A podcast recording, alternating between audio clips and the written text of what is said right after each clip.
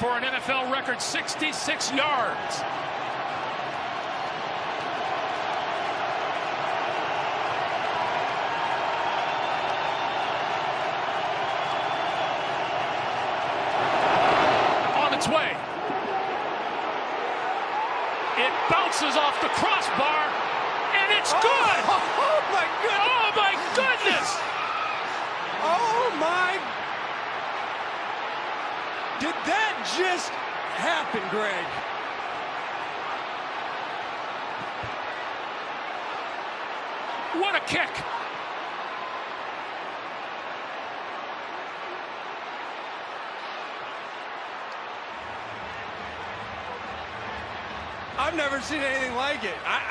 Speechless, but what a kick! It was barely long enough to get the bounce off the crossbar. ¿Qué tal amigos? Bienvenidos a The Hall of Famers, el día de hoy con el capítulo número 21 y es uno memorable. La manera en la que arrancamos el programa con esa patada histórica de Justin Tucker de 66 yardas terminándose el reloj en la casa del equipo de los Leones de Detroit y, los Ravens, pues bueno, se mantienen en el liderato de su división gracias a ese gol de campo histórico. Tucker de entrada logra su gol de campo consecutivo número 50 y, y pues lo hace con un gol de campo memorable, impresionante, que no sé cómo lo hayas visto tú, César. Abro contigo para saludarte, pero fue impresionante porque la toma de entrada muestra la patada, pega en el travesaño el balón y luego la perspectiva de la toma no te permite en primera instancia detectar si el balón va hacia atrás o va hacia adelante hasta la fecha por con todas las veces que lo he visto yo juro que va o sea hacia atrás pero que pegue en la malla sí en la malla que tienen para que el balón no se vaya hacia las gradas y entonces donde yo veo ese según yo ese latigazo con la red es donde digo fue bueno y, y los mismos comentaristas reaccionan y todo pero fue impresionante no César buenas noches Hola, buenas noches. Saludos a todos. Gracias por acompañarnos de nuevo. Este, una pausa y pues otra W para mis Raiders. Y para continuar con la, con la jugada, sí, igual te, eh, pues yo lo estuve viendo con mi esposa. Yo lo estuve viendo con mi esposa que ella le va a los Ravens y cuando vimos la patada, pues fue lo mismo. El efecto fue de que votó. al menos cuando salió la patada, lo que, lo que veías, la dirección iba perfecta por el mero centro, pero ya cuando iba a llegar es como que sí iba a llegar, sí iba a llegar y rebota en el poste y donde pega no se ve hasta como dice Chuy, donde ya cae en la red y ya, ahí levantan los árbitros las manos y ya dices, sí entró. No, una locura, o sea, la verdad es que ese tipo de jugadas, pues, pues son pocas las que ves y, y este pateador es súper, súper seguro mientras esté Tucker y yo creo que sí. pues siga moviendo las patas Lamar Jackson, van a seguir con vida ahí y van a estar muy complicados estos Ravens.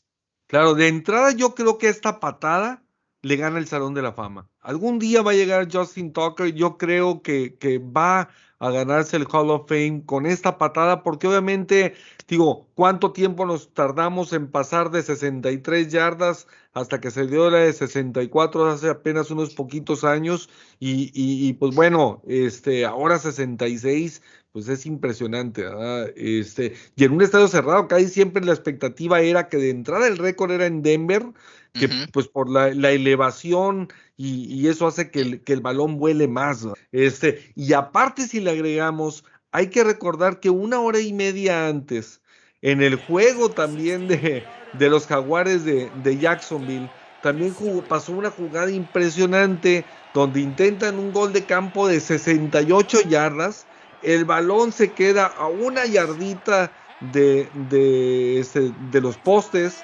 y la recupera el equipo de los Jaguares Agnu y regresa hasta anotación una jugada de 109 yardas también algo más de la historia las jugadas más largas han sido de 109 yardas que ha habido ya varias impresionante la NFL no mi Dani no sé qué, te haya parecido este este fin de semana, pero creo que fue muy bueno. Cuatro partidos de tres puntos o menos eh, nuevamente, que es el 25%, muy emocionantes. Sí, Maigo, claro. Bueno, buenas noches a ti, compañeros Bombastic, Cacho, también al, al, público que nos está viendo o escuchando en su defecto. Pues fíjate que pues es una semana más que en la que la liga no nos llega a, a decepcionar en lo absoluto. Seguimos con las sorpresas, seguimos con los récords, seguimos con este pues los invictos también, seguimos seguimos con muchas cosas. La verdad es de que este inicio de la liga con, con marcadores tan desequilibrantes o que no llevamos a esperar, pues nos hace este, pues pegarnos todavía más al, a la televisión, esperando cualquier otra sorpresa. Pues la verdad es de que va muy bien en cuanto al traspaso que, que, se ha llevado. Como te comento, siguen los invictos. Eh, también las falsas ilusiones en la gente, como un compadre vestido de negro que anda por ahí, este, y otro que anda este, también por la calle de la amargura en las calles de Pittsburgh, que no sabe ni qué hacer con su equipo, llamado Coach Tomlin, pero ya estaremos hablándolo un poquito más a fondo. Se los dije, se los dije. Así es, este, pero bueno, mi Charlie, este, Aaron Rodgers, la verdad es que hay que reconocerle el talento. El, el, pelado es impresionante, o sea, 37 segundos en el reloj y arma una ofensiva en ese lapso de tiempo para poner al pateador en posición exacta de anotar.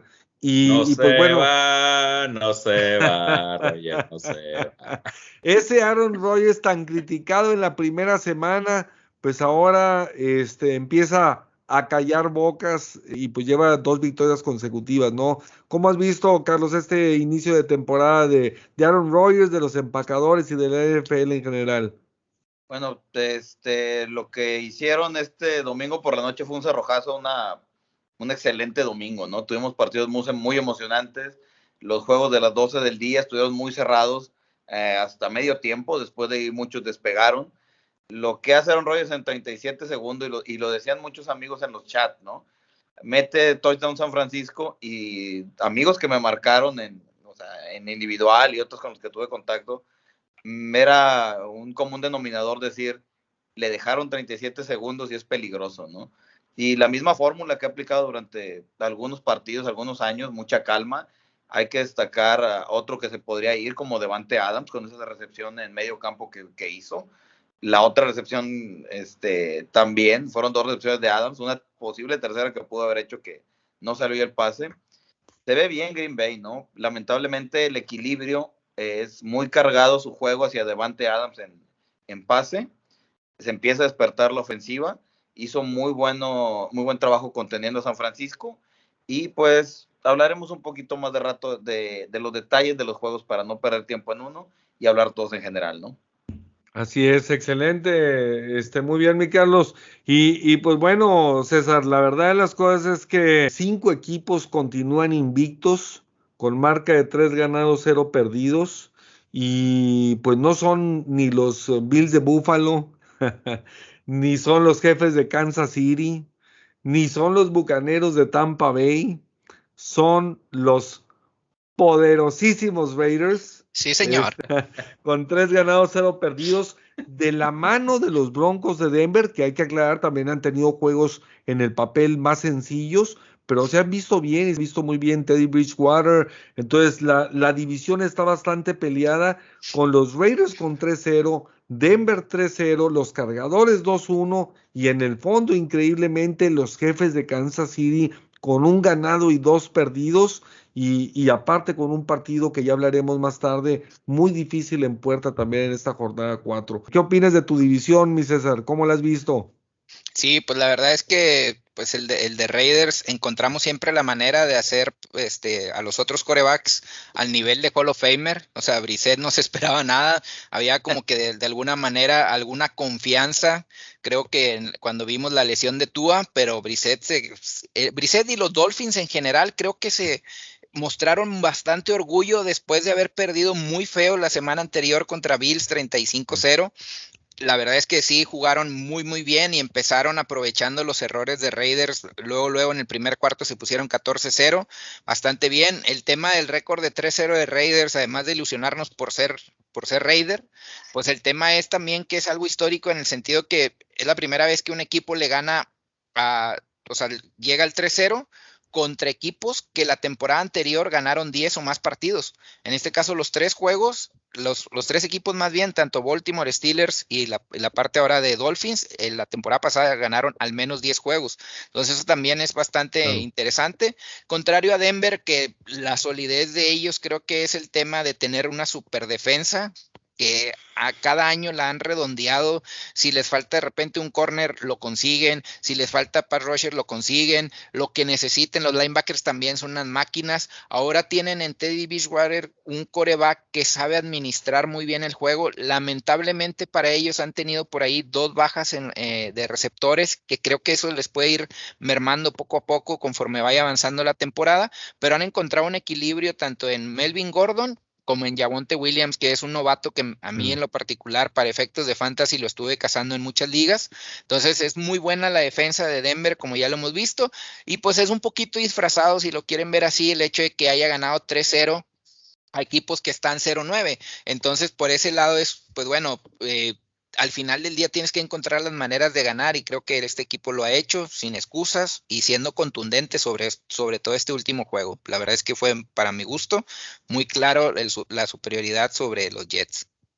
Claro, sin duda alguna. Ahora, por el otro lado, este, mi Dani, los jefes de Kansas City se este, preocupan, ¿no? Con un ganado en dos perdidos y un partido muy fuerte en puerta que al rato, al rato platicaremos. ¿Qué crees que pase? ¿Qué, ves en, Kansas? Aparte de tener una defensiva que pues tiene 95 puntos en contra y junto con Detroit son las dos más malas de, de la liga hasta, hasta este momento, terminando la, la, jornada número 3. Pero, pero ¿cómo has visto a Kansas City, este, Dani? ¿Qué es lo que visualizas? ¿Cómo cambiar las cosas?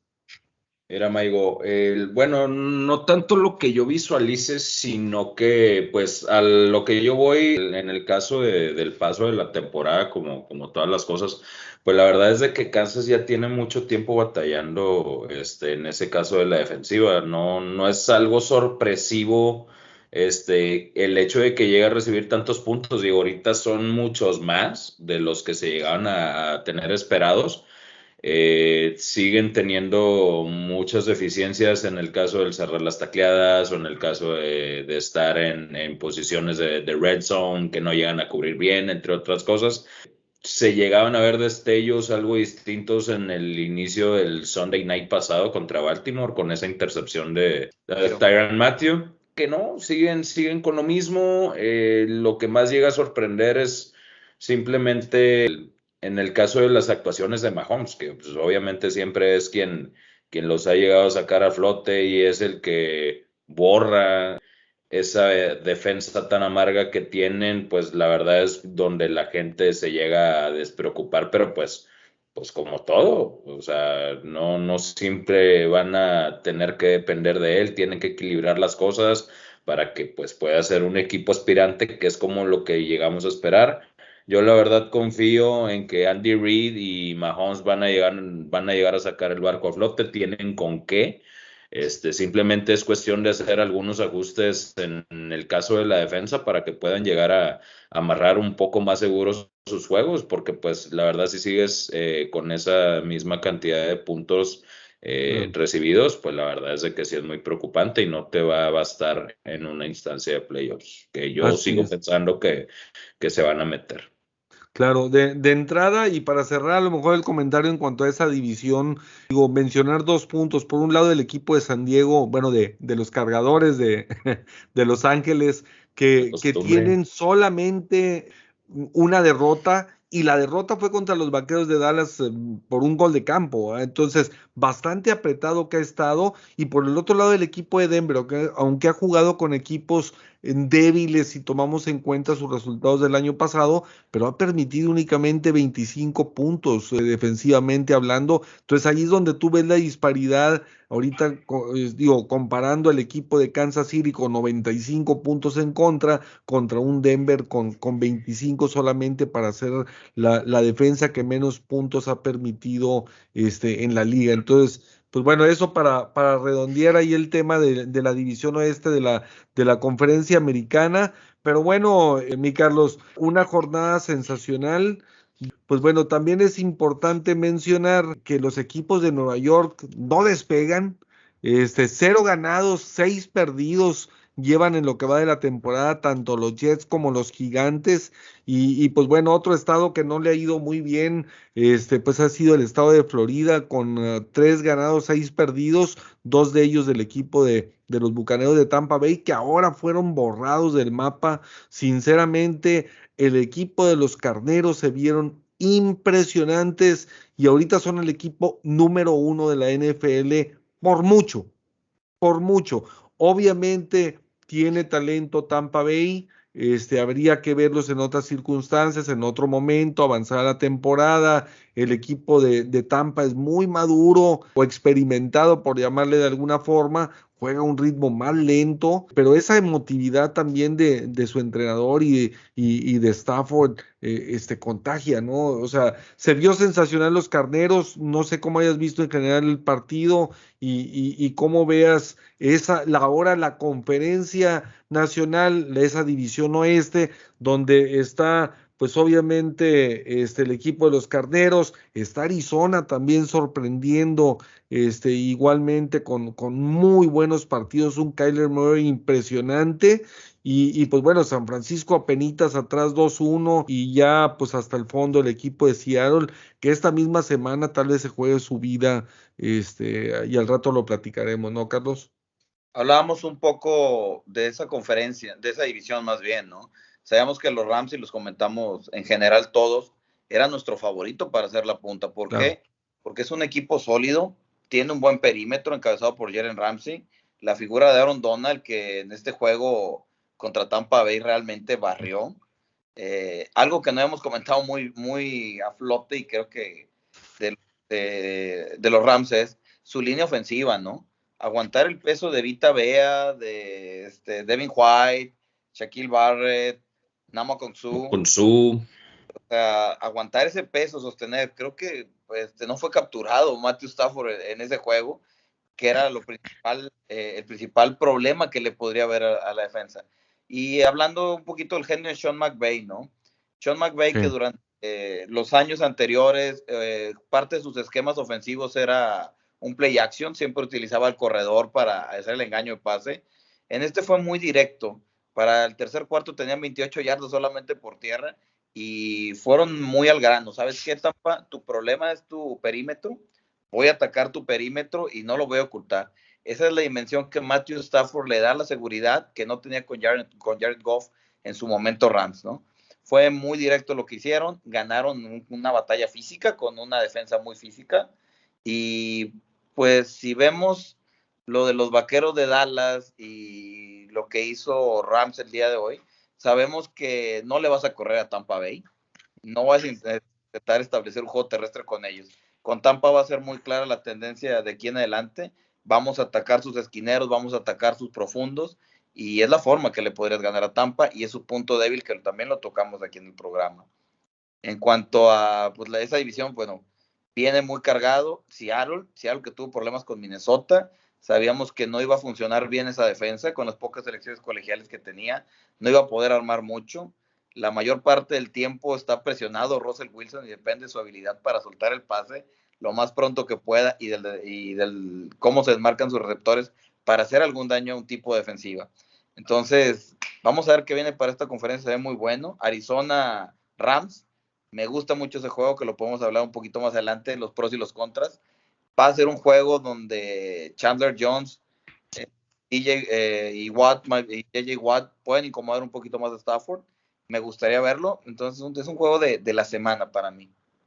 Claro, ahora yo creo que hablando de, del equipo de los carneros, que a mí me ha impresionado, más que todo el modelo nos está enseñando que en realidad no tiene una primera ronda desde 2016 y no va a tener ninguno hasta 2024. O sea, estamos hablando de un lapso de ocho años sin tener un pick de primera ronda y, nos está enseñando que preferible tener un equipo maduro, bien hecho, una defensiva constante y, por eso es que se ven imparables, ¿verdad? Todos son jugadores ya probados, ¿no, César? Claro, no, sin duda alguna. Ahora, por el otro lado y dándole continuidad a este tema que, que la verdad de las cosas está muy interesante, Dani, pero estamos hablando de que los novatos hasta el momento llevan cuatro ganados y once perdidos. ¿sí? Y estamos diciendo que dos de esos ganados son de Trey Lance, que en realidad está en la banca. No entra más que dos o tres jugadas por partido. Su participación es sobre todo en la zona roja. Entonces, digo, cuatro ganados, once perdidos. Obviamente no todo es culpa y no, no se lo podemos achacar ni a, ni a Trevor Lawrence, ni a Zach Wilson, ni nada por el estilo, sino que obviamente pues los equipos son pues bastante malitos en general y, y, luego aparte en el caso de Jaguares ya se están cuestionando hasta si, hasta si mantener al entrenador que, que pues también viene llegando del colegial, entonces es increíble lo que tres semanas hacen este, de diferencia en el, en el sentir de la gente y en el ánimo de, los seguidores de los equipos. Sí, definitivo, pues e, esta parte de que, que, mencionas es muy interesante en el sentido que dices, oye, ¿qué, ¿qué, valoras más? O sea, el hecho de tener picks de aquí a, tantos años de tener primeros picks o asegurar tus posiciones clave. O sea, aseguras en la defensa que tienes un buen corner como Ramsey, que la verdad es un super líder, eh, juega por el equipo, domina en todo el terreno de juego, es impresionante.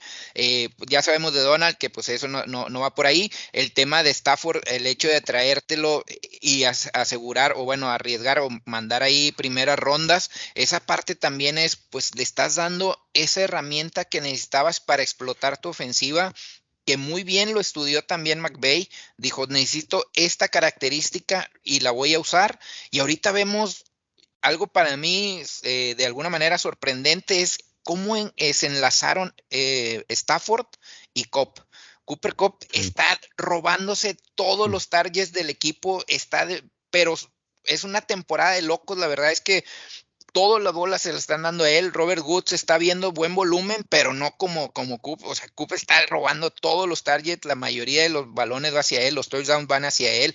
Tienes a Higby que también está dando bola. Entonces, la verdad es que está muy interesante. Y, y para mí también a veces es el draft para qué es. El draft es para agarrar lo mejor disponible o sea, ¿qué, puedes utilizar ahí de estrategia? Agarras lo mejor disponible, subes por un jugador que tienes una necesidad, pero lo puedes quemar, como es en la posición de coreback, o, qué, es que esto que está haciendo Rams es la tendencia al futuro. A mí me gusta mucho esa idea. A mí, yo soy de la idea de que en el draft debes agarrar lo mejor disponible dependiendo en cada ronda que vayas y las posiciones clave las debes de reforzar y debes invertir fuerte en agencia libre. Para mí eso creo que es una buena estrategia. Ram nos está enseñando porque ha sido de alguna manera constante durante los últimos años, pero ha ido complementando cada una de las piezas, tanto a la defensa como a la ofensiva, que a la defensiva han perdido piezas importantes cada uno de los años, pero no se caen pero bueno, sin duda alguna, no sé cómo hayas visto el desempeño de los, de los novatos de mariscal de campo de primera ronda, este Dani,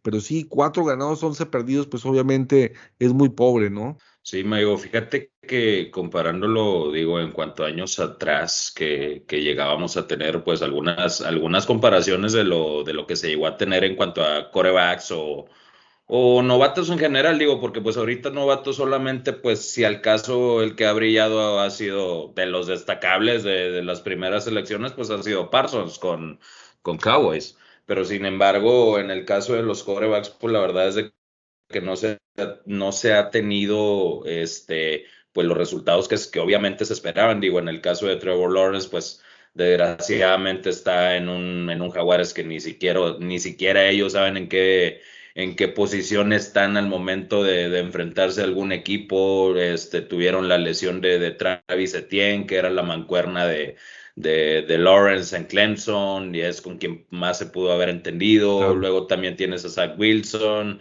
Este, la verdad es de que no, no se les puede reprochar mucho por, por el mismo hecho de que llegas a tener equipos que pues están en una reestructuración. Por eso mismo a ellos se les, se les eligió como, como sus prospectos número uno, perdón.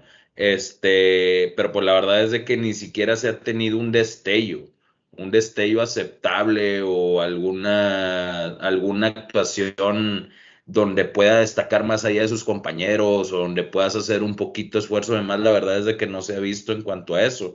Este, lo pudimos destacar el año pasado con Justin Herbert, también cuando Kyler Murray llegó a ser este novato también. Hemos tenido pues algunos ejemplos que pues pueden llegarse a comparar en cuanto a lo que no tenemos ahorita, que, que vienen siendo los novatos. En el caso de, la, de lo que se puede llegar a esperar más, pues en uno de los novatos que no llega a ser coreback y desgraciadamente este, va a batallar mucho en esta temporada, como lo dije hace unas semanas, pues es el caso de Najee Harris. La verdad es de que Najee Harris no, no es que no haya encajado en el sistema ofensivo de Steelers, simplemente su línea ofensiva no, no le está ayudando nada en cuanto a sus corridas de balón le pones una cuarta y diez este, a, final, a instancias finales del partido y aún así te brinca un pelado y hace lo, lo posible por poderte dar las yardas necesarias, pero pues la verdad es de que ni siquiera este, está obteniendo la ayuda que llega a necesitar. Claro, no, pues Dani, y te, y te doy un dato allí por algún lado leí Najee Harris es el único jugador que ha jugado todos los snaps. Todos los snaps, no, bueno, este solamente ha llegado a estar, ha llegado a estar Benny Snell en algunas, este, pero han sido de pase. Eh, simplemente Najee Harris, pues la verdad es de que ni siquiera se sabe, se sabe eh, lo que le, llegan a dar en cuanto a las jugadas, solamente prácticamente lo están mandando al ruedo eh, para, para, que pueda sobresalir en esa eh, ofensiva tan deficiente. Desgraciadamente, McCanna no, no ha sido lo que, lo que se ha estado esperando y eso lo llevo a retribuir mucho en cuanto a lo de Big Ben.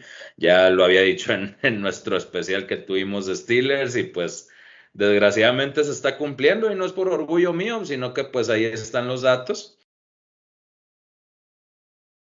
encontrar en Big Ben una respuesta a lo que llegas a creer que en realidad es un campeonato, porque obviamente ya no lo puedes estar obligando a que dé su prime o su tope cuando él ya lo tuvo. Desgraciadamente, háganse a la idea de que el señor ya cumplió un ciclo, ya cumplió una etapa, e independientemente Pittsburgh no esté preparado para que él se pudiera llegar ahí, yo prefiero perder un año y que el señor se vaya a su casita y que quede bien sanecito y ya no se lesione y ya no sufra, que vaya a disfrutar con su familia, a que siga como la vieja tóxica nada más plantada en el equipo.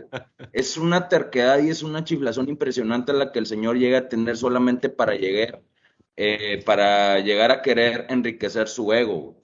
Eso es más que nada de ego, porque es más que nada por proyectos, por récords personales que ya tener, la historia que quiere llegar a marcar. Uno como Steeler consciente, la verdad es de que ni siquiera tiene pensado ahorita una instancia, ni siquiera de campeonato, compadre, de playoffs, güey. Yo ni siquiera los veo en playoffs.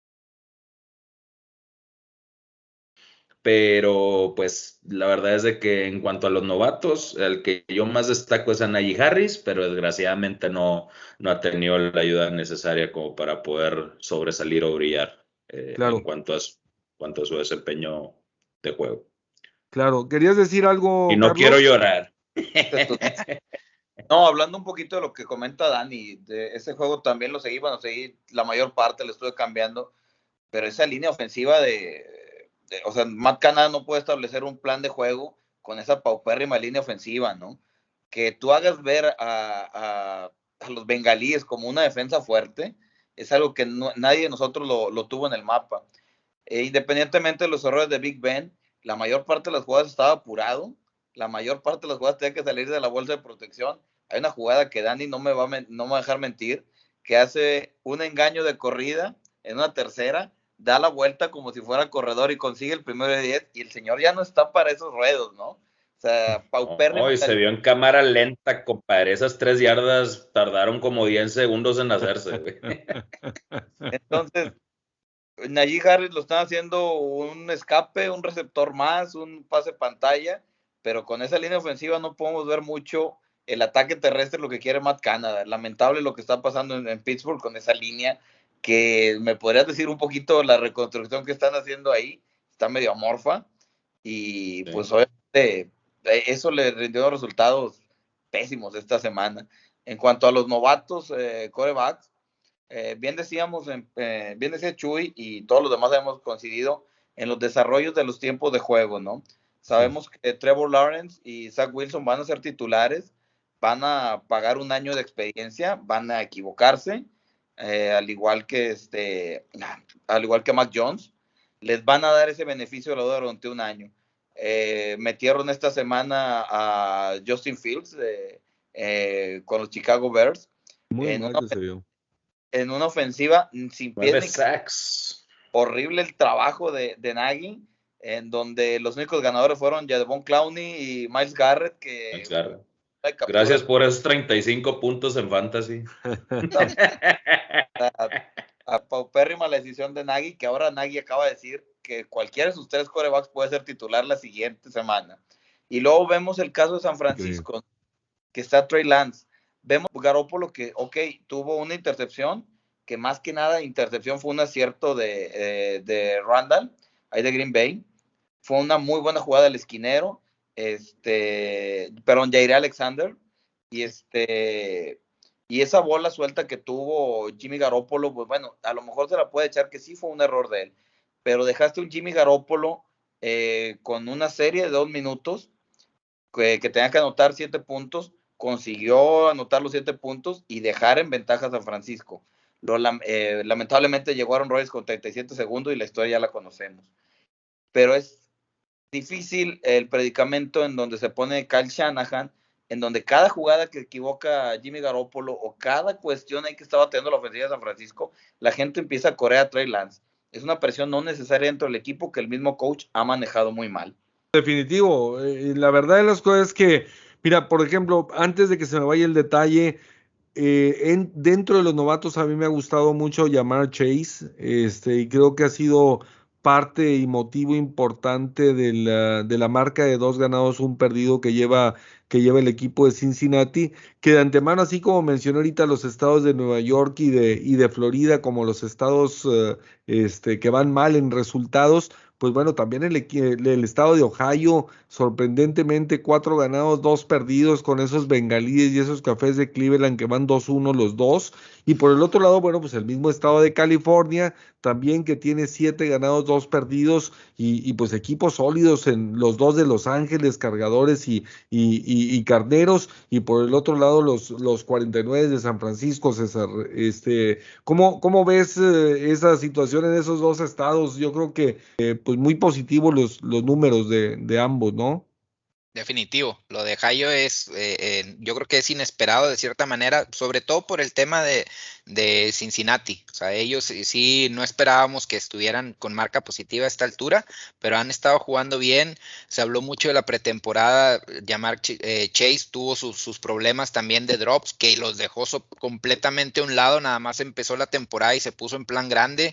Eh, Burrow también se dudaba por ahí. él mismo declaraba como que todavía mentalmente no se sentía bien, pero se ha, ha sabido reponer muy bien y pues tiene 2-1 ahí a Cincinnati. Por otro lado, lo que decías de estado de California, un estado que, pues, salvo San Francisco, que está muy, muy bien posicionado, están luchando por llevar gente a lo que es el, eh, el estadio del Sophie Stadium para efectos de, de los Rams y, también para los Chargers, por decir los Rams, pues bueno, tienen un poquito más de arraigo porque ya habían estado por ahí, sin embargo los Chargers siguen batallando, tan es así que fíjate que el lunes, según Stop Hop, que es el sitio de reventa, digamos, legal de, esta, de boletos en Estados Unidos, está hablando que más del 70% se espera que sean Raiders para el juego del Monday Night. Entonces se batalla mucho o están batallando mucho los Chargers, venían batallando desde San Diego, entonces pues vamos a ver cómo se van adaptando, cómo van jalando también acompañado de resultados, por supuesto, eh, el hecho de ah, ir arraigando fans en esa zona. Sí, claro, no. Y ahora, por el otro lado también este, tenemos cinco equipos con cero ganados, tres perdidos, uh, Dani. Este, los Jets y, los Gigantes son dos de ellos.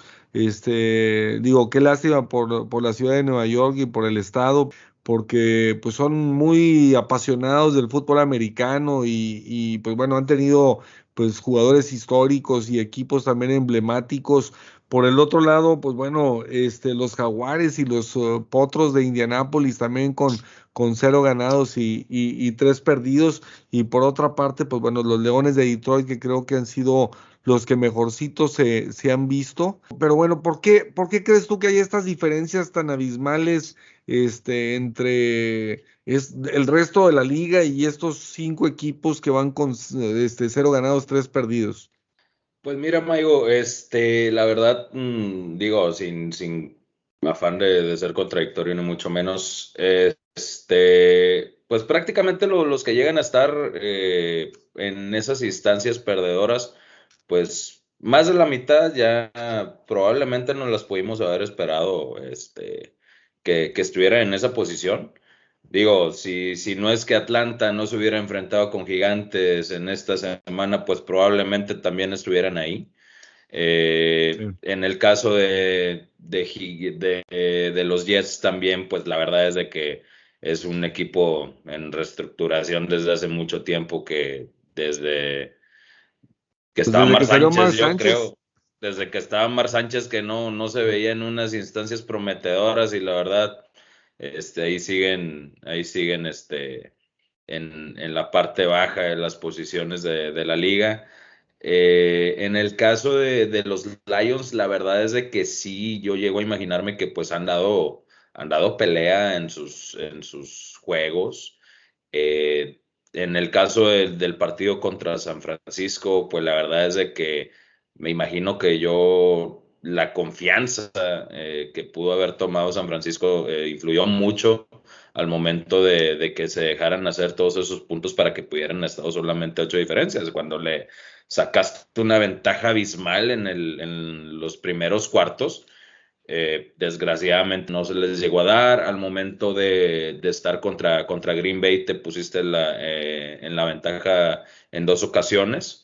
Era un partido muy parejo, sin embargo, la, la defensiva, los ajustes que, que, tuvo Matt LaFleur en el partido, pues no les dieron, no les dieron para más. en el caso del, del partido contra Baltimore, pues la verdad es de que la defensa sí, sí llegó a contribuir mucho, sin embargo, no, me imagino yo que las armas ofensivas que, que, tiene Jared Goff no son lo suficientes como para poder este, pues sobresalir en, en no. uno de los partidos o poder dar una vuelta. De tus mejores receptores es Swift, que es tu corredor. Ya con eso mismo te puedes imaginar que las armas ofensivas no, no llegan a ser tan prometedoras. El pase más largo este, de Jared Goff fue 27 yardas no, claro. no puedes ir tan profundo, no llegas a tener la separación necesaria para poder, eh, pues, avanzar de una manera un poco más, más abultada o, o con mayor ventaja. Eh, pues la verdad es de que los Leones, y lo estamos hablando también la semana pasada, Maigo, la filosofía que tiene cada uno, hasta parece que están en una instancia claro. de que sabes que vamos a ganar, pero hasta se acuerdan la misma mediocridad en la que están y dicen, ah, no, yo tengo que perder, güey. hasta sí, parece mentira, sí. hacen lo imposible por, por, por perder. Este, no, no los llegamos a culpar por la genialidad de, Justin Tucker. Obviamente tenemos que darle mérito, pero pues la verdad es de que es muy, es muy difícil cuando estuviste en, en, una, en una instancia, una cuarta oportunidad y no, no pudiste pararlos cuando siempre llegas a necesitar de ese tipo de jugadas para poder este, depender de una victoria. Volviendo al tema, este, yo sigo viendo a Indianápolis como uno de los que, que llevan esa marca de los que más llegan a sobresalir, porque pues la verdad es de que Indianápolis ha tenido partidos muy pesados este, sí. Lo tuvieron con los Rams, solamente estuvieron a tres puntos. Lo tuvieron este, también con, con Seattle. Y pues la verdad es de que también con Tennessee eh, llegaron en un momento a estar, estar parejeando. Yo me imagino que con los ajustes necesarios de Frank Reich al momento de, estar al mando de esa defensiva eh, puede llegar a, ser muy, muy determinante en los siguientes partidos y sobre todo también que, que Carson Wentz, pues la verdad, se pueda recuperar al, no al 100% de sus lesiones, porque obviamente no va a estar al 100%, es como otro Big Ben, pero la verdad es de que si llega a estar un poco más sano, pues puede llegar a, apoyarte mucho más en, cuestión de mejorar tus, tus récords. Claro, no, sin duda. Ahora, en, en el caso tuyo, Carlos, ¿a quiénes, eh, qué, qué cosas, qué jugadores, qué equipos, qué te ha decepcionado este, en, lo que llevamos de la temporada? ¿Qué, de quién esperabas más, ya sea en lo individual o, o como conjunto? ¿Quiénes se te vienen a la mente así de primera instancia? Hijo de su, es una pregunta complicada en un arranque de temporada donde hemos visto defensas que todavía no empiezan a calentar como la de Tampa, pero creo que paulatinamente van a agarrar nivel. Creo que los Colts, ahí como mencionaba Dani, es un equipo que me ha decepcionado. ¿Por qué? Porque le hacen mucho daño eh, en, su, en su defensiva aérea, ¿no? No están defendiendo bien el pase y les están llegando mucho por ahí no le puedes correr tan fácil, tanto así que Derrick Henry lo utilizaron mucho en pases pantalla esta semana, este, dando excelentes dividendos. Y como que les faltan unos ajustes también en la ofensiva que no sale a ser la misma que traía Philip Rivers, donde el, grosso modo de su, de su arsenal es manejar a Naheem Hines con, con trayectorias de pase, a Taylor de corredor, y de los receptores no destaca ni levanta la mano ni uno salvo esta semana que, le faltó un poquito de toque a Carson Wentz porque tuvo dos anotaciones claras ahí con Paris Campbell, este, pero se le falta soltarse a, a Wentz en las zonas largas, pero algo le falta a esa ofensiva, necesita un receptor que probablemente tenga que conseguir en, draft para mejorar esa situación que tienen. Podría levantar la mano de Allen Robinson, ¿no? Uno de, los jugadores que lastimosamente está en Chicago, tiene un arsenal, un potencial bárbaro, pero Chicago no tiene nada yo hago a Allen Robinson un candidato para mudarse a Indianápolis o un equipo contendiente cuanto antes, eh, en aras de que el jugador desde el año pasado estaba reclamando su contrato o su cambio de equipo para algo más competitivo. Creo que por ahí podrían ser un par de excepciones que te puedo comentar de las que ahorita se me vienen a la mente. ¿Seattle para ti es una decepción? Seattle ha hecho las mejoras necesarias para mantenerse. Dependen de la habilidad de Russell Wilson para soltar el balón bajo presión, pero paulatinamente el desgaste de su línea ofensiva lo va a terminar eh, acribillando un poquito más, no va a terminar luciendo.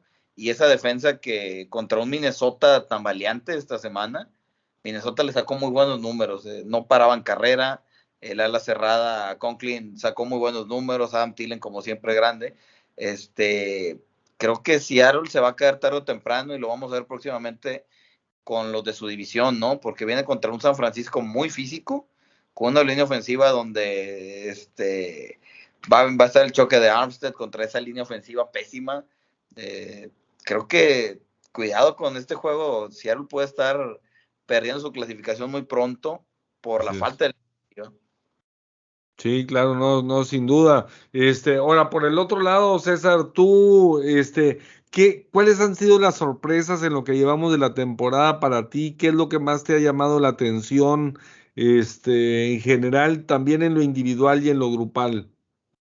Sí, pues mira, yo creo que voy a empezar un poquito con las decepciones que pues ya, ya se platicó un tanto, nada más para reforzarlo. Para mí la decepción ha sido el tema de los corebacks novatos que no han terminado por dar este, el estirón, nada más reforzando un poquito lo de Justin Fields en el tema de, de lo que logró la semana pasada, un neto de una sola yarda ganada en pase, o sea, eso es una cosa de locos, eso es considerando lo que tiró y los sacks que le hicieron, entonces, pues eso la verdad es que sí es bastante decepcionante, pero sabes, no me gusta mucho meterme con esto, con las cebras, en el sentido de culparlas del resultado de un juego, sin embargo, ha habido muchos juegos donde se da mucho que desear lo que están marcando y están dejando de marcar los árbitros. A mí, esta, digo, pues al final del día por ahí Chuy estuvo mandando algunas evidencias de un juego. y sí, está te, te benefició ¿Quién sabe cuál sería el juego? Sí, No, sí, exacto. O sea, pero al final del día. No, pues es, eh, de eso me refiero. Se estuvo mandando las imágenes de las interferencias de Raiders y, y, es como que eso está bien. Pero luego vemos, o sea, también en el mismo juego de Raiders, al menos yo veía muchos holdings que no estaban marcando y pues están dejando de marcar mucho y están marcando otras jugadas muy apretadas. El, mismo juego del domingo en la noche, ese cascazo del safety de, San Francisco a Devante Adams también era de cárcel y, no la marcaron. Entonces, sí, o sea, están muy, muy, muy por debajo del nivel los árbitros de no sé si, si, decirlo así, pero de la velocidad o del crecimiento de la liga, pero aún teniendo todas las herramientas tecnológicas, no están logrando estar al nivel y están ocasionando muchas situaciones adversas para muchos equipos, que al final del día yo sí, o sea, yo soy un convencido que no, mm, si bien pueden equivocarse, siempre puedes y pudiste hacer algo mejor como equipo, ¿verdad? Para no depender o no ser afectado por un error arbitral pero la, o sea, esta, esta temporada han sido bastante decepcionantes. Por otro lado, el que sí para mí ha sido la sorpresa más grata, además de mis Raiders, que no, no voy a obviar, son las Panteras de Carolina. Y, y no solo por el tema de, de, de, de arrancar con un 3-0, sino que lo platicamos cuando tuvimos a Toño Ramos y él nos daba mucho detalle, ahora sí que desde dentro, lo que él veía en la defensa, por ahí repasamos el hecho de que tuvieron muchos picks de la defensa para este año y es una defensa súper joven, pero sabes que me, me, terminó de, de, convencer que van muy bien y están muy, muy bien encaminados, el hecho de que tuvieron la lesión de su corner el fin de semana y ya hicieron un trade con, con Jacksonville por el corner que, ellos, que Jacksonville seleccionó en el draft, si mal recuerdo, en la primera ronda también de hace uno o dos años, y ya se trajeron un, un corner para sustituir esa baja que les va a pesar mucho de Horn durante la temporada. Entonces, ya se están moviendo, no están esperando a, a nada, o sea, ellos confían también en su equipo, y ese es, ese es un equipo que para mí ha sido el más sobresaliente, donde dices, eh, ¿qué, ¿qué pasa en la era después? O sea, los Jets después de Gaze y después de, Darnold, pues parece que sí podían empeorar. O sea, eso también es muy preocupante. Pero Darnold dándole, o sea, dándole continuidad y dándole buenas armas, también se está viendo bastante bien. Entonces creo que esos, digamos, esos tres puntos yo creo que son con los que me quedaría por ahora de tanto decepcionante y pues por el otro lado sorprendente del equipo de Carolina.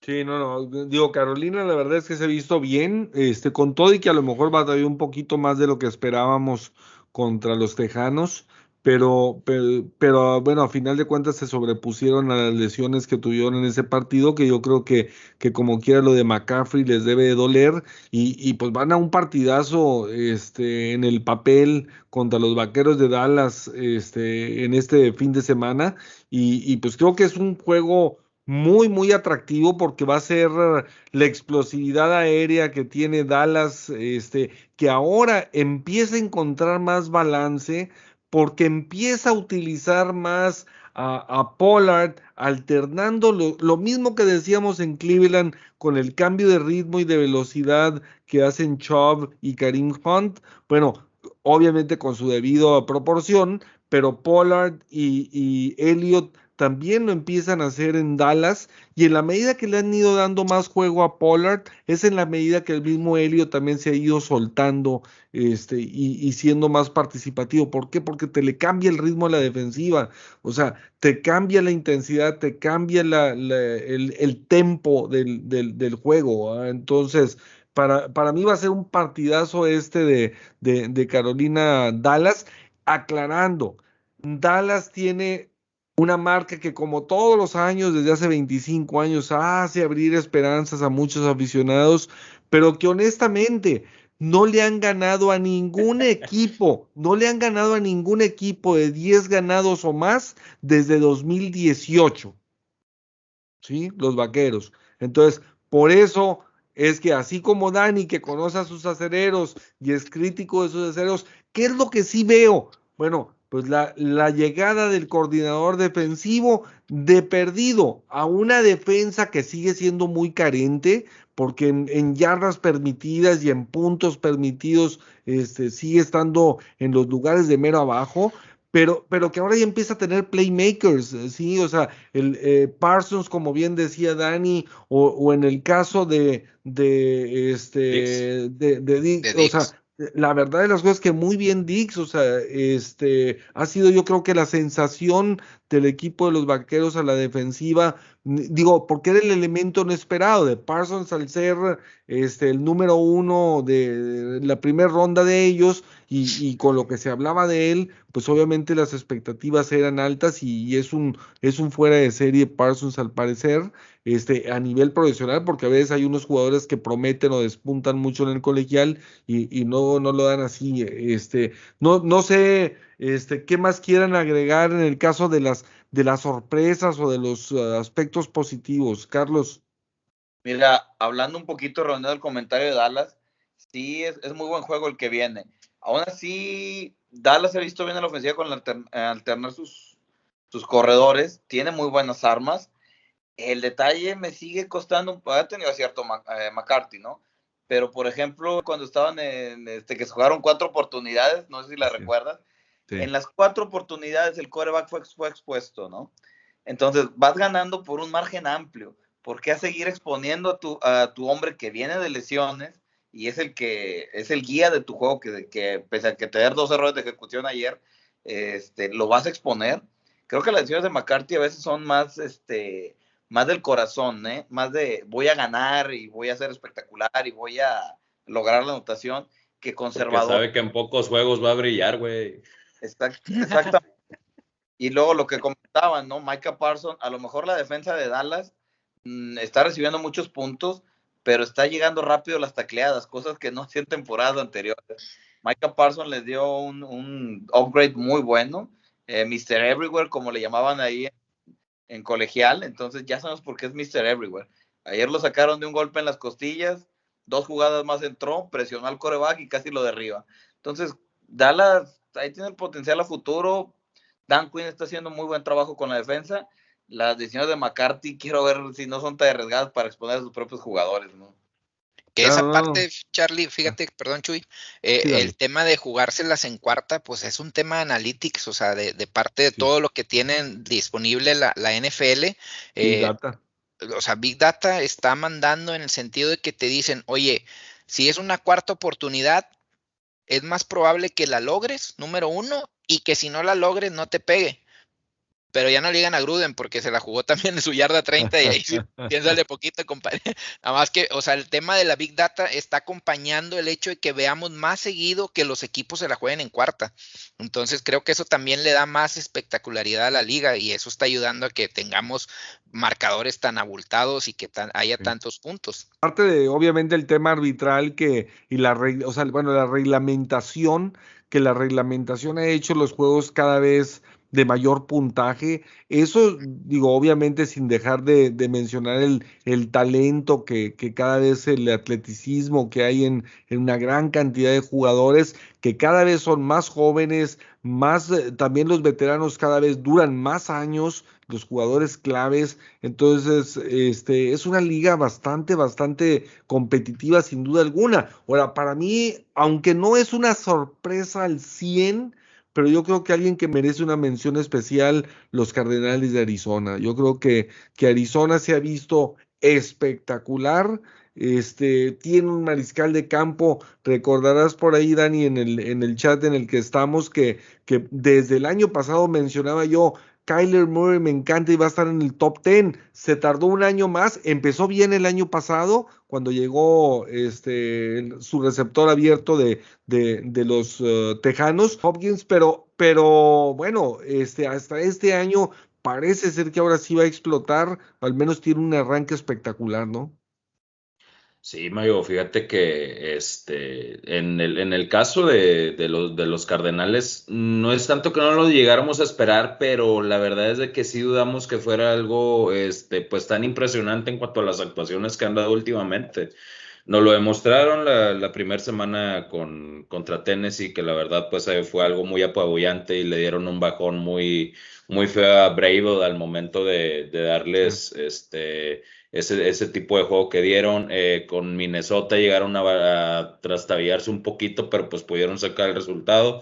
Y en este caso, eh, pues sí fue algo preocupante al momento de las primeras instancias del partido porque estuviste muy expuesto contra, contra Jacksonville, pero pues este, como tú mismo lo has dicho, el, semblante que tiene Kyler Murray ya aceptando su posición natural como lo viene siendo coreback, ya dejando muy atrás eh, el tipo de acciones o de jugadas que se, que se pudo haber tenido en el, en el colegial con Oklahoma. Lo bueno es la adaptación que, que le está dando Clinsbury al momento de que acepte su posición y la verdad es de que lo está haciendo muy bien. Eh, tuvo este, pues una ausencia considerable en el caso de Hopkins, pero la verdad es de que los demás receptores también este, supieron, supieron aprovechar las, las, las jugadas exactamente. Eh, pues incluso hasta James Conner, hasta James Conner AJ Green, AJ Green también se ha visto sensacional. exactamente, AJ Green, de, de, igual manera, Edmonds, la verdad es que es un equipo muy balanceado sin, sin dejar atrás este, las genialidades que, han hecho en su caso la defensa como Chandler Jones, como JJ Watt, se están acoplando muy, muy bien, es una pareja muy explosiva. Eh, pues la verdad es de que sí, sí están en una posición muy, eh, muy favorable para poderse, no tanto eh, pues dar pelea con los Rams, porque los Rams yo los sigo viendo muy arriba, el mejor equipo de la liga que, que espero que el pronóstico que, que, dimos a inicio de temporada en el caso mío y de, y de Bombastic este, sea ese o sea realidad. Yo también eh, termino poniendo carneros. Sí, pero tú por copión eh, ah, bueno. Ah, mi marido traía a Chicago, traía a Indianapolis, güey. ¿Qué haces? Oye, es el rating del programa, papá. Yo que doy tema para la polémica y ustedes que me echan sopa, hombre. Sí, perdóname. Es la este, playera, bueno, la playera, volviendo. A decir, es la camisa Exactamente. Sí, pues. No, no le estaba ayudando mucho, pero bueno. Ay, ay, ay. Este, pero bueno. Pues volviendo, pues sí, ya, ya volviendo en, en, cuanto a eso, no lo veo en un sentido de competencia contra los Rams.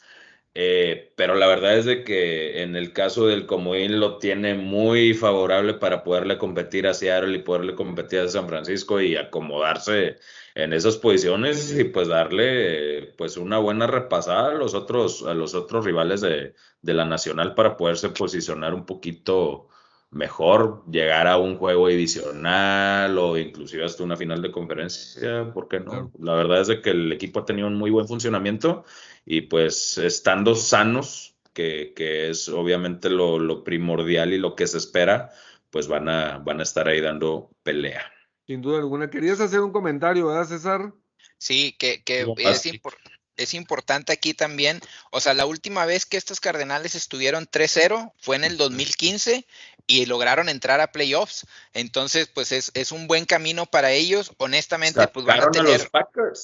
Sí, y van a tener unos juegos muy, muy buenos en el momento en que empiecen los divisionales, que empiezan este fin de semana, de hecho, contra Rams, después siguen contra los Niners, entonces ahí se va a ver mucho del futuro que tienen los Cardenales en los próximos tres juegos. Para mí son súper, súper cruciales para ellos, para ver qué tanto pueden eh, eh, mantener esta racha de tres juegos y tan, no tanto eso, sino más bien mantener esa competitividad, porque recordemos, empezaron perdiendo o iban abajo por nueve puntos, al final se fueron ya arriba muy bien, muy tranquilo, ya ganaron por 12 puntos, pero en algún momento del juego, por ahí nuestros amigos este, Jaguars, como el buen Tank, pues estaba ilusionado, ¿no? De que, oye, pues van ganando y ese regreso de 109 yardas y, y se veía muy bien Jaguares, pero supieron reponerse. Entonces, creo que también por ahí puede, eh, está ayudando esa parte de, la mentalidad. Como dicen, no tenían a Hopkins, pero apareció Kirk con más de 100 yardas, apareció Jay Green con más de 100 yardas, el mismo este,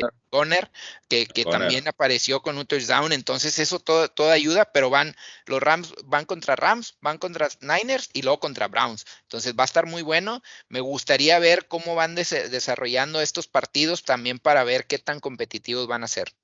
Claro, ahorita, ahorita que hablabas de entrada y, entrando eh, ya lo que es la próxima este, jornada, la jornada este, número 4, que tiene una gran cantidad de partidos muy, pero muy interesantes. Sobre todo, esos equipos que tienen un ganado, dos perdidos, como los jefes de Kansas City, como Minnesota, que la verdad es que Minnesota ha tenido una muy buena temporada desde el punto de vista su desempeño, pero que desgraciadamente los marcadores no se le han dado a final de cuentas y por eso su marca de 1-2, pero que creo que han jugado sensacional. A mí me ha gustado mucho Minnesota, ha pasado bajo perfil y yo creo que Minnesota puede, puede sorprender y puede embalarse, pero desgraciadamente estas, eh, esta situación de estar en una marca de 1-2 y con partidos como por ejemplo en el caso de Filadelfia y los jefes de Kansas City, que con una marca de 1-2, ya como está su división ahorita, pues se pueden empezar a meter en aprietos y llegarse a ir hasta tres juegos atrás del líder de, la, de, de, su división. Entonces, este, hay varios partidos así. También está el, caso de, de Pittsburgh contra los empacadores de Green Bay. Entonces, digo, no sé, este, si quieren, entramos recordándoles que aquí les vamos a poner al final del programa, este, dejamos por ahí la tabla donde cada uno de los Hall of Famers, cada uno de nosotros, incluido este, mi Pepe Villalba, que le mandamos un abrazote y que anda, que anda de celebración por su cumpleaños, este, deseándole que sean muchísimos más a mi Pepe. Hay doble festejo, mi compadre. Sí, no, no, no, no, anda también en los chats y, insoportable, Chihuahua. un abrazo. Anda con un subido impresionante como, como acá mi compadre de plata y negro. Pero bueno, es, eh, no, no, y, mi otro compadre también, pero, pero bueno, este, él, a su estilo acá. Pero él, al mismo este tiempo llora porque falta menos para que se vaya aquel. Así es, así es. Están ustedes mismos, pero bueno. pero bueno, ahora, obviamente, y entrando a la próxima jornada, este, el juego no en el talento y la calidad per se de los dos equipos, porque en teoría hay mucha diferencia, pero cuando menos en el aspecto morbo, en el aspecto histórico, en el aspecto todo, yo creo que el juego de Tampa Bay este, y, Tom Brady regresando después de haber estado 20 años con la franquicia a Nueva Inglaterra, a Foxboro, este, ya lo vivimos en su momento cuando Rogers y Farm, este, toda la expectación que se creó, lo irán a buchear, lo a aplaudir, de la mitad, cómo irá a estar la gente dividida. Entonces, digo, eso vende, ¿verdad? Este, eso es atractivo. Las televisoras se pelearon por el juego y, y pues bueno, es partido de domingo por la noche, si no mal recuerdo. Entonces, este, va a ser en el papel el juego al menos más esperado del año, porque incluso la venta de boletos, el más barato andaba en mil y feria de dólares, eh, este, el, eh, el asiento, eh, allá mero arriba, como dice la raza acá en Gallopa, este, entonces, digo, el partido es muy, pero muy interesante, ¿no, César? O sea, sí, sí luce súper atractivo bastante atractivo por todo esto que dices, todo el morbo del regreso de, Tom Brady. Se cerraría el ciclo para él en caso de que gane, de haberle ganado a todos los equipos del NFL, que es otro dato también por ahí que, que podría alcanzar, pero el, el, que se me hace más llamativo es el tema de las yardas. O sea, ahorita en este juego pasado contra Rams, la verdad es que le fue muy bien a, Brady en cuanto a tema de yardas y está muy poquitas, que por ahí a lo mejor Chuy nos comparte eh, el dato exacto. Sí, en realidad está destinado a que cumpla el récord y rompa esa barrera de Drew Brees en este partido. Entonces, lo festejará la gente de Patriotas, cómo lo van a recibir. En realidad está bastante, bastante interesante esa parte. Sabemos que el resto de la NFL tienen sentimientos adversos hacia Tom Brady, pero pues al final les dio mucho, o sea, les los puso en una en un nivel muy alto al equipo de Patriotas. Después de ahí, pues han sufrido bastante, a pesar de que es un tiempo corto, yo creo que va a haber muchos sentimientos encontrados y eso también le va a echar ahí, y el, el porqué de las televisoras se peleaban y el por qué es el prime time del domingo, entonces va a estar muy, muy bueno el partido en cuanto a esta situación. Sí, efectivamente el talento, ver qué tanto pueda demostrar Mac Jones y el hecho de haber cortado a, a Cam Newton antes de que empezara la temporada, también sabíamos que era en el sentido de irlo preparando para este partido Vamos a ver cómo sale, ¿no? Al final del día, dos, dos cerebros también en, el head coach, o sea, de tanto de, de Tampa como de, de, Patriotas. Vamos a ver cómo va a estar el plan de juego, ¿no? Ahora hay que recordar, César, hay que recordar que no nada más regresa Brady, ¿eh? O sea, también regresa Gronkowski, Este, a, a, Foxboro. Entonces va, va a ser espectacular el, el, partido, cuando menos la expectativa y ese tema de si quién era más grande, si Brady o Belichick. Este, entonces digo, obviamente este, es un partido muy atractivo. La defensiva de Inglaterra sabemos que, es metódica, igual a la ofensiva también con esos doble ala cerrado y, y sus eh, este, variedad de corredores que tiene y que los va empleando unos y otros. Este, y Mac Jones en general se ha visto bien. Digo, de los novatos definitivamente ha sido el que mejor desempeño ha tenido, es el que más continuidad ha tenido. Yo creo que Mac Jones en general se ha visto, se ha visto bien en este, lo que llevamos de la temporada, recordando también que es un novato. El juego tiene de todo este, de entrada, y, es más, yo les pregunto a, todos que hemos jugado, que han jugado fútbol americano, este, ¿cómo, cómo sea, ¿quién tendrá ventaja? Belichick y los que fueron compañeros de Brady, porque en realidad fue muy reciente, apenas hace este, más de un año, año y medio que, estaban jugando juntos, y, o bien Brady que conoce la forma de pensar de Belichick, que conoce el sistema, este, y que conoce pues todavía una gran cantidad de los que fueron sus compañeros. ¿Quién, quién tendrá una ventaja y a ver quién le entra? Mira, yo creo que Bill Belichick, ¿no? ¿Por qué? Porque Bill Belichick es un coach que cambia su esquema. Eh, recordemos que con Cam Newton diseñó un esquema diferente para que Cam Newton se incorporara a él. Eh, y obviamente es un coach de mentalidad defensiva.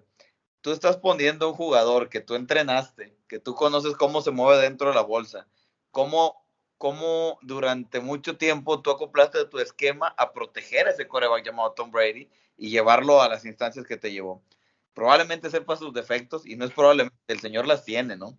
Tiene, tiene el conocimiento. A lo mejor Tom Brady podrá más o menos conocer el esquema defensivo de Patriotas, pero estamos, estamos viendo mucho el regreso de Tom Brady, el Belichick Brady, pero pues Bill Belichick tiene algo guardado bajo la manga y creo que esa no la hemos visto del todo.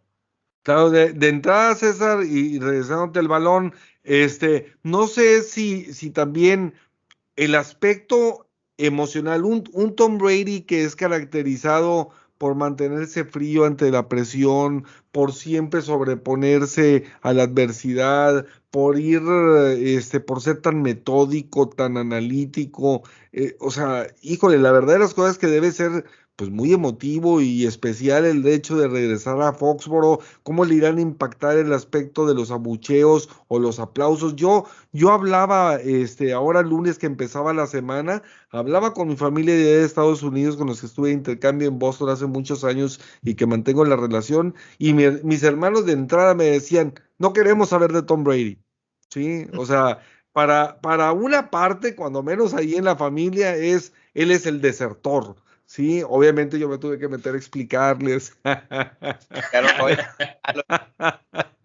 vender el concepto y a decirles, mira, e, este, de antemano el pelado siempre se dio parte de su sueldo para hacer una franquicia más grande, para tener buen equipo, este, para todo, este, siempre fue respetuoso por muchísimos años de las formas de trabajar. Y claro, así como hubo un momento en el que Robert Kraft este, dijo, ¿saben qué? Se va Garópolo y, y, se queda Brady. Pues también hubo un momento en el que no se puede culpar a Nueva Inglaterra, ni a Kraft, ni se puede culpar tampoco este, a, a Belichick, porque viéndolo desde el punto de vista de la lógica y viendo desde el punto de vista de negocio, o sea, no es lógico que un pelado de 43 años, mariscal de campo, este, y cuando tuviste un equipo, porque el año pasado tenía un equipo mucho más débil Nueva Inglaterra aparte, que, que eso también lo, lo vio Brady, pues obviamente dices, oye, pues espérame, si no me puede pasar lo mismo que Dani, ha estado cuestionando con Pittsburgh. O sea, se aferra y se aferra y se aferra el entrenador, la dirección, este, y el mismo Rotlisberger a permanecer ahí, y resulta que nunca hay esa transición y, esa renovación. Entonces, digo, no podemos que ahora sí me den la razón. Ah, no, no, claro, siempre la has tenido. Después de tantos años, por fin van viendo la realidad. siempre le hemos tenido, que nos gusta hacer polémica. Esfuerzo, sangre, lágrimas para poder conseguir esto. De nada. Pero bueno, ¿cómo, cómo lo ves, eh, este César? Yo, yo creo que tiene ventaja eh, Bill Belichick. ¿Por qué? Porque tienes, eh, o sea, en sus manos tiene la defensa número 5 en cuanto a puntos permitidos. Les iba a platicar ahí una anécdota de hace algunos años, de hecho, la última vez que mis Raiders estuvieron 3-0, donde el, caso fue... entonces. Sí, ya hace poquito, menos, 19 años, compadre. Oye, pues se fue eh, John Gruden a Tampa Bay, ¿Y qué pasó cuando se va Gruden a Tampa Bay? Pues Raiders venía bastante bien, era una, un equipo muy bueno en tema de, de, experiencia sobre todo y calidad, era una combinación muy buena y tenían a Rich Gannon que andaba por ahí eh, eh peleando lo que era el MVP sin embargo, Gruden lo conocía a la perfección en cuanto a cada uno de sus movimientos, cada uno de sus audibles o cambios de jugada en la línea. Entonces, lo que hizo John Gruden, obviamente no espero que haga eso Bill Belichick, pero John Gruden lo, lo que hizo fue ponerse como coreback contra su defensa y le enseñó cada uno de los movimientos que hacía Rich Gannon y ese, ese Super Bowl nos superapabulló la defensa de Tampa Bay, que de por sí era muy buena, aparte le diste ese, esa herramienta, entonces creo que en esta circunstancia la ventaja la tiene el coach, sin embargo para mí no es definitiva, ¿por qué? Pues porque por el otro lado del balón es, ok, Belichick es especialista, tiene una muy buena defensa, sabe anular los puntos fuertes del equipo rival, sobre todo a la ofensiva, pero el tema es cómo le va a responder la ofensiva de Patriotas a la defensa de Tampa Bay. Yo creo que van a ser ofensivas muy sostenidas. Este, de esa manera está construido en Nueva Inglaterra, de esa forma es como Belichick diseñó este, a su equipo, por eso el uso del doble ala cerrado y por eso, y obviamente poniendo en una situación a Mac Jones donde no tenga que pues basarse en su brazo, como a lo mejor sí lo han estado haciendo, pues eh, Zach Wilson o lo ha estado haciendo este Trevor Lawrence, donde pues dijo, la verdad de las cosas que lo único que haces es bajarle su autoestima, mermar al equipo y, pues bueno, este yo creo que, que, que, en eso sí Belichick es un maestro porque, porque sabe llevar eh, de manera adecuada la, la, rienda de la ofensiva y bueno, pues sin duda alguna el partido de Nueva Inglaterra contra Tampa Bay por donde ustedes le quieran ver, es un juego muy esperado, un juego espectacular, de gran morbo, el regreso de Gronkowski, el regreso de Tom Brady a Foxborough y a Nueva Inglaterra, donde, pues bueno, tantos eh, triunfos tuvieron. Y bueno, va, va, a ser un partido memorable,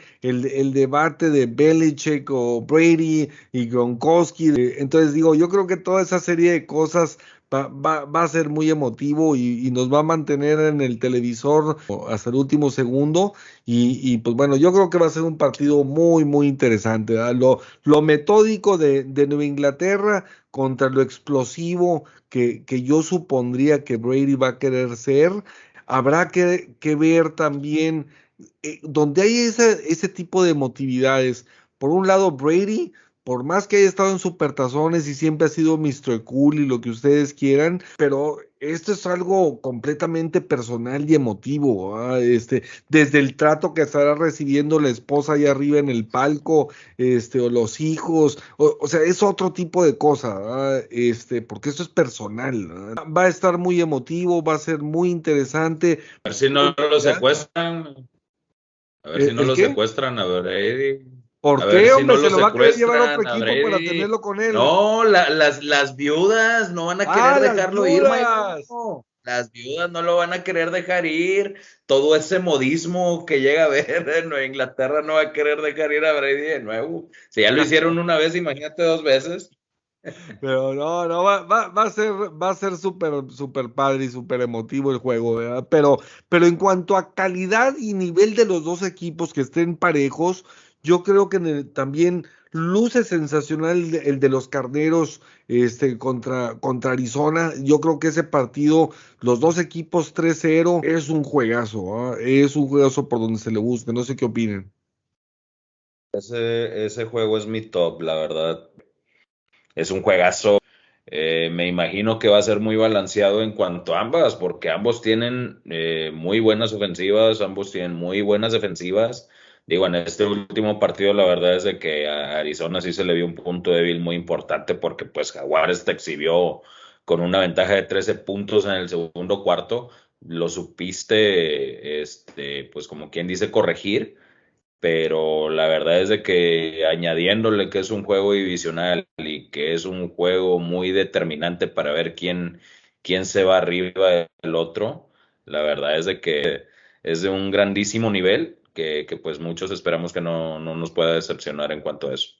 Por el otro lado, otro gran juego, este Carlos, cuando menos en el papel, porque obviamente Pittsburgh pues estaba muy golpeado este, y, ha perdido también una buena cantidad de elementos por lesiones, sobre todo a la defensiva, que eso ha sido lo más, lo más doloroso. Pero el, equipo de, de, y los empacadores de Green Bay, este, Aaron Rodgers, después de esto que hizo, a veces es bien difícil para cualquier equipo en cualquier deporte mantenerte emocionalmente alto cuando llegas a un pico de emotividad tan alto, casi siempre la semana siguiente caes. Entonces, este, no sé cómo veas el partido en general, Carlos.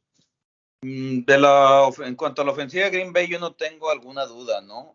Eh, nos va a tocar eh, una defensiva que a ver cuánto sostiene la presión al coreback. Obviamente, comparando, comparar la, la defensiva de Pittsburgh con la, la defensiva de 49, es que es mucho más física eh, es un rango diferente. Creo que, el triunfo de 49 da buena confianza a Green Bay.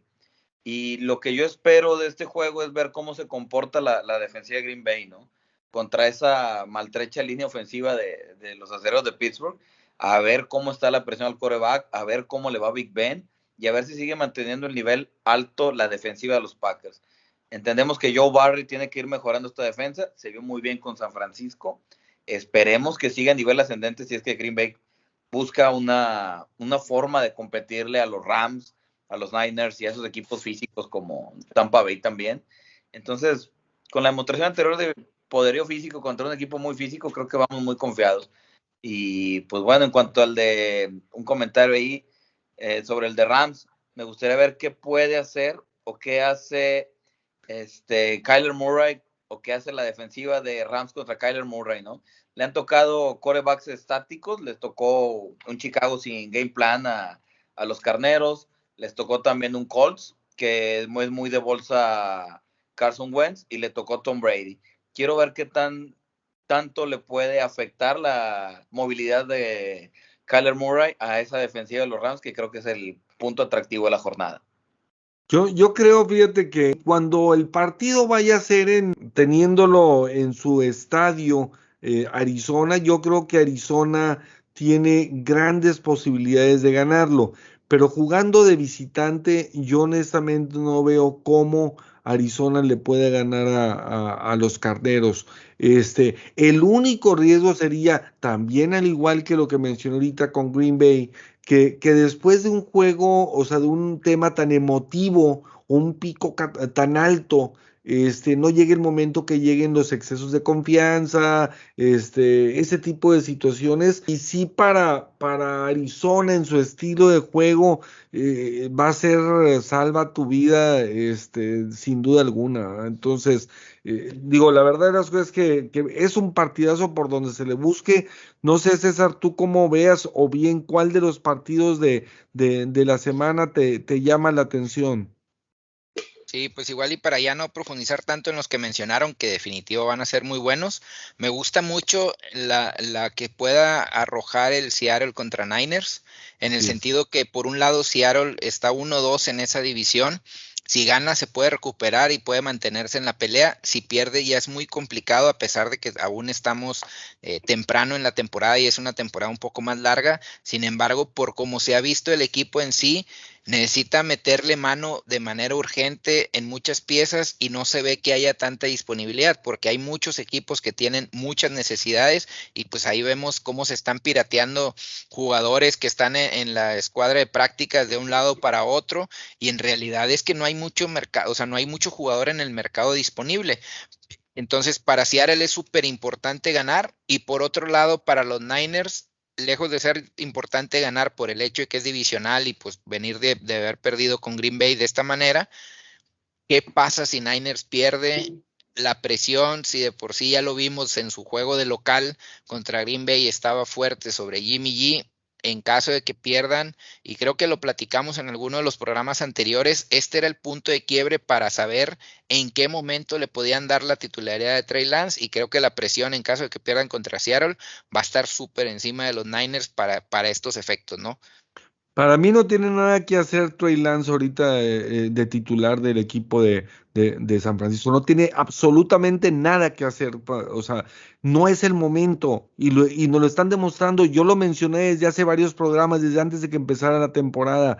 O sea, San Francisco está equivocando y, debió de haber entendido su head coach que, que la gente en general, y eso que San Francisco nunca ha sido identificado como que un estadio así tan pasional como hay otros, pero, pero eh, digo, sin duda alguna, estás prendiendo el mechero y te estás echando encima a la gente, a tu mariscal de campo titular, y por el otro lado estás tronando al otro, porque, y lo mencionó alguien de ustedes ahorita, ¿Qué, ¿Qué, sucede con Justin Fields que tiene un desempeño de ese nivel? Pues ahí sí es donde Nagy, que tiene presión por conservar su trabajo, y el, este, y el director de, este, deportivo o, general del equipo que, que tiene la presión de, de, conservar su puesto, es donde, pues ahora el puesto es de cualquiera de los que estén ahí.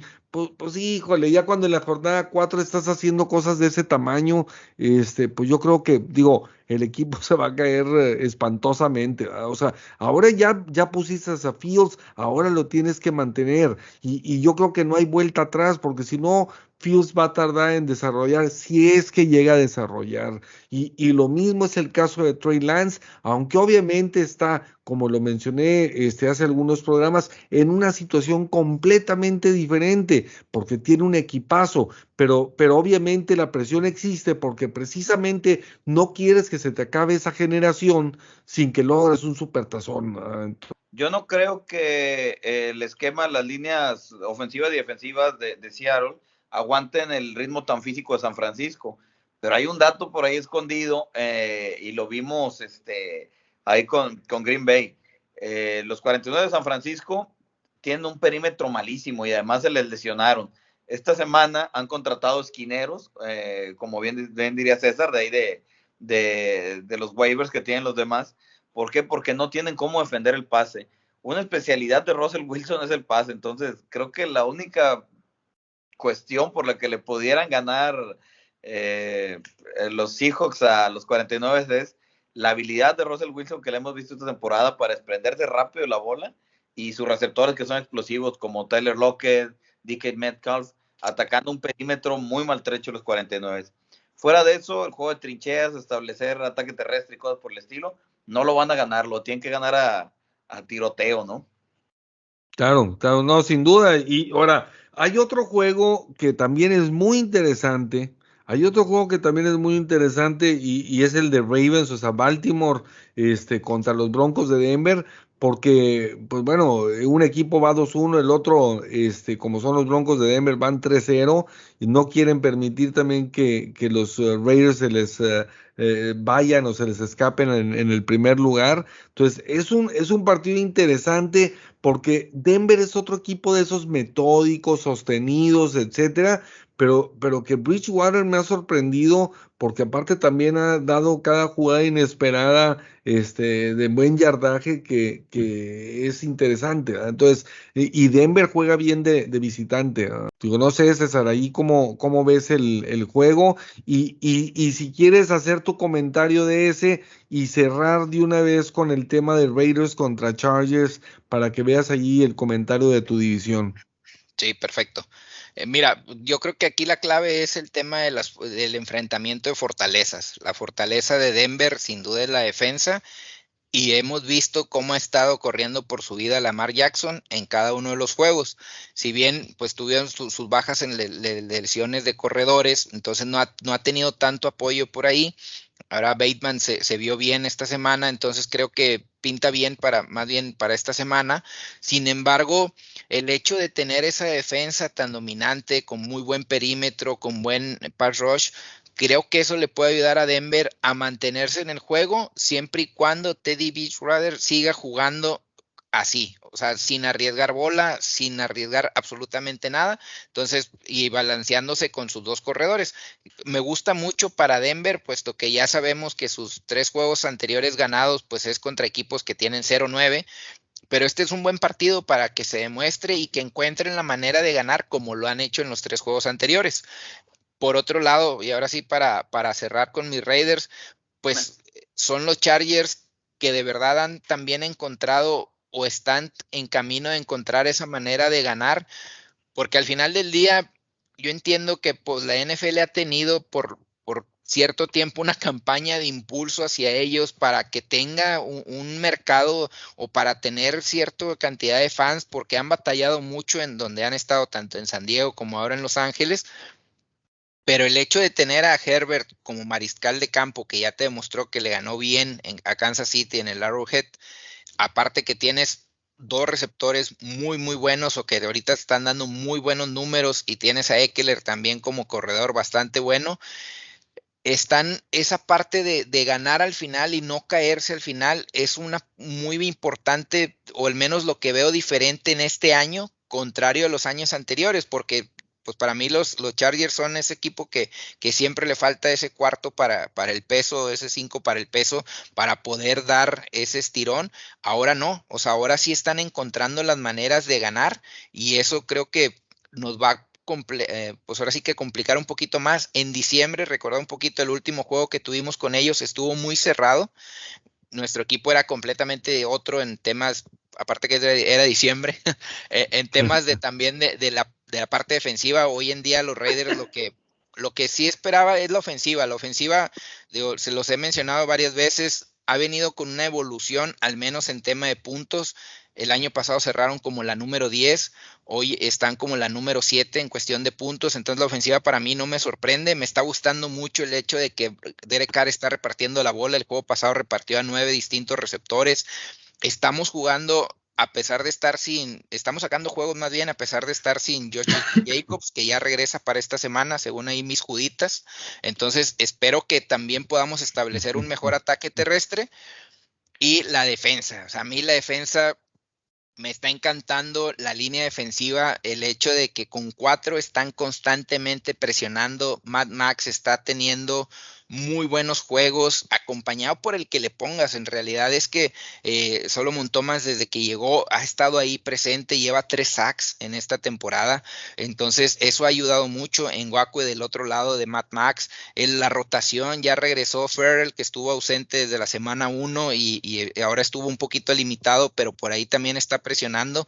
Entonces me gusta mucho esta parte. Las dos corners están jugando bien, al menos para el Pro Football Focus están muy bien eh, en, en, términos de calificación, o sea, están en, en, el, en los top 10, tanto este, Hayward como Mullen.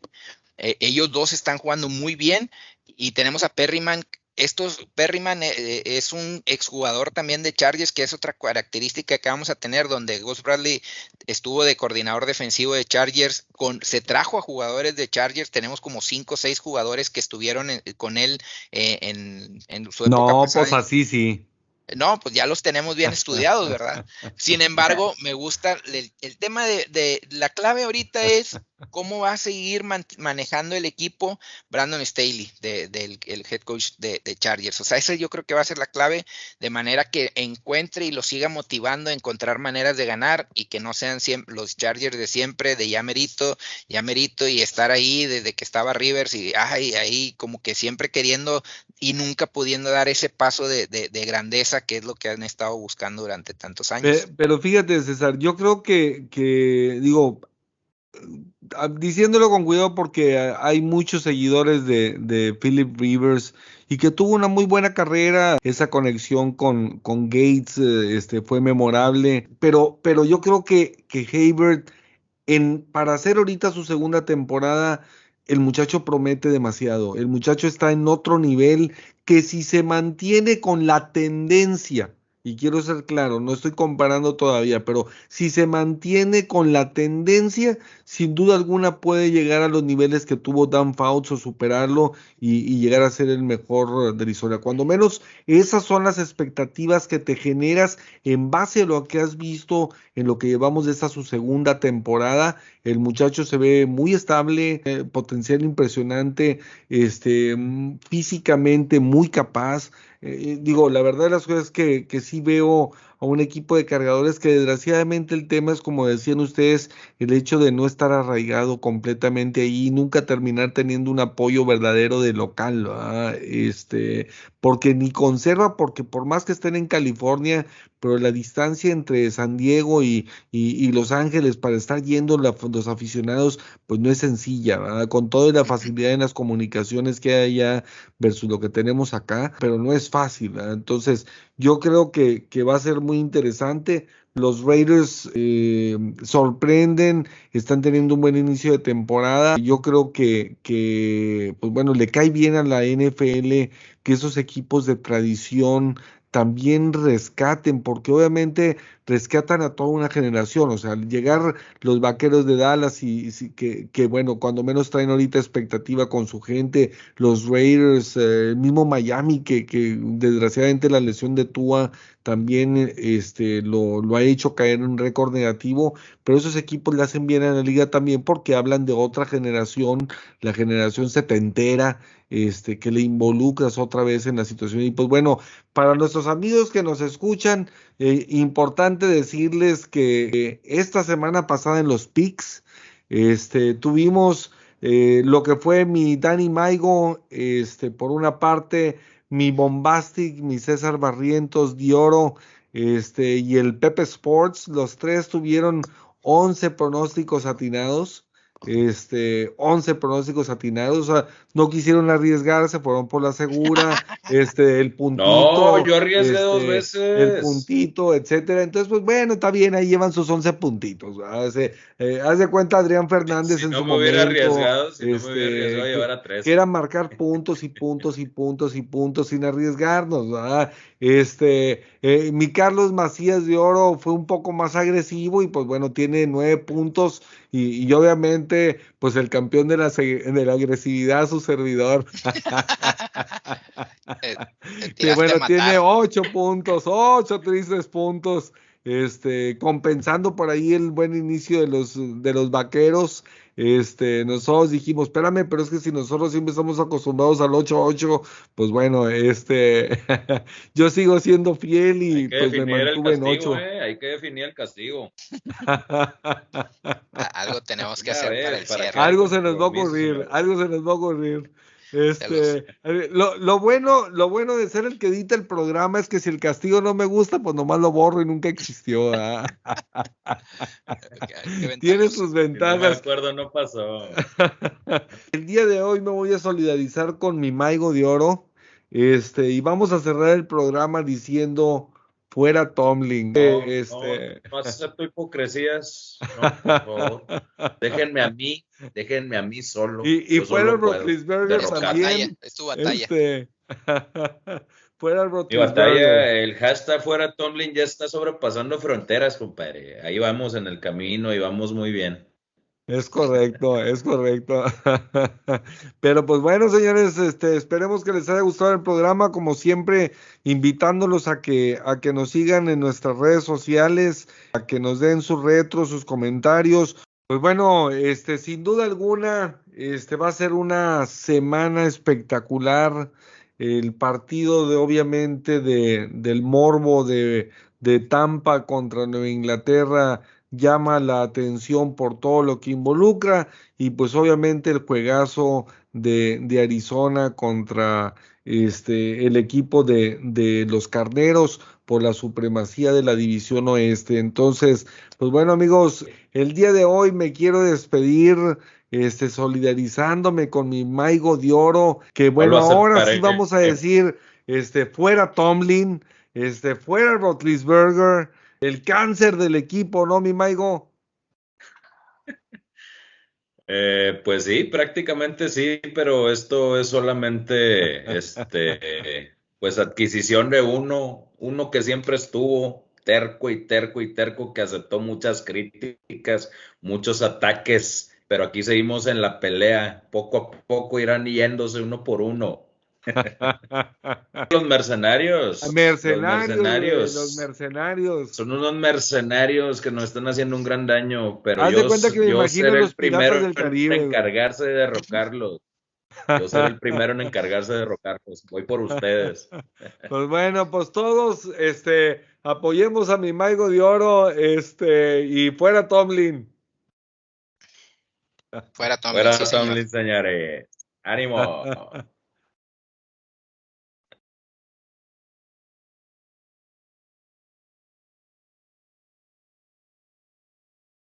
you